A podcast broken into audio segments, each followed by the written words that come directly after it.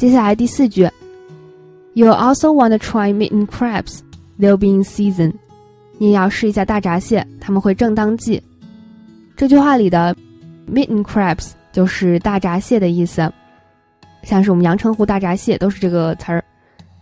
就一样的蟹的品种，还有另外一种叫法，叫做上海毛蟹，上海 hairy crabs，因为它的腿部培育出来就会有很多的毛，所以我们把它叫做毛蟹。第二句，they'll be in season，这句里面的 in season 在季节里面。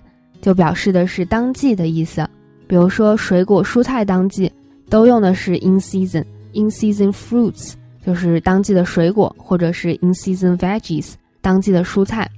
那同样 in season 和 seasonal 这两个词是一样的，seasonal fruits 和 seasonal veggies 就是当季的水果、蔬菜。我们说的时令果蔬，那当季的水果、蔬菜更好吃，这个话要怎么说呢？Seasonal fruits and veggies taste better. Seasonal fruits and veggies taste better. 这些话也是家长会经常跟我们说的，就是不要买那种反季的水果蔬菜，那些都是在温室里面，都是在大棚里面培养出来的，不太好。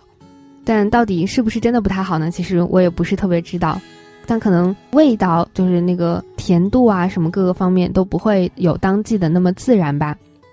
那有了 in season 是当季的意思，那 off season 或者是 out of season 就是反季的意思，反季淡季的意思。那比如说旅行的淡季，现在是淡季，所以没有很多游客。It's the off season right now. That's why there are not many tourists.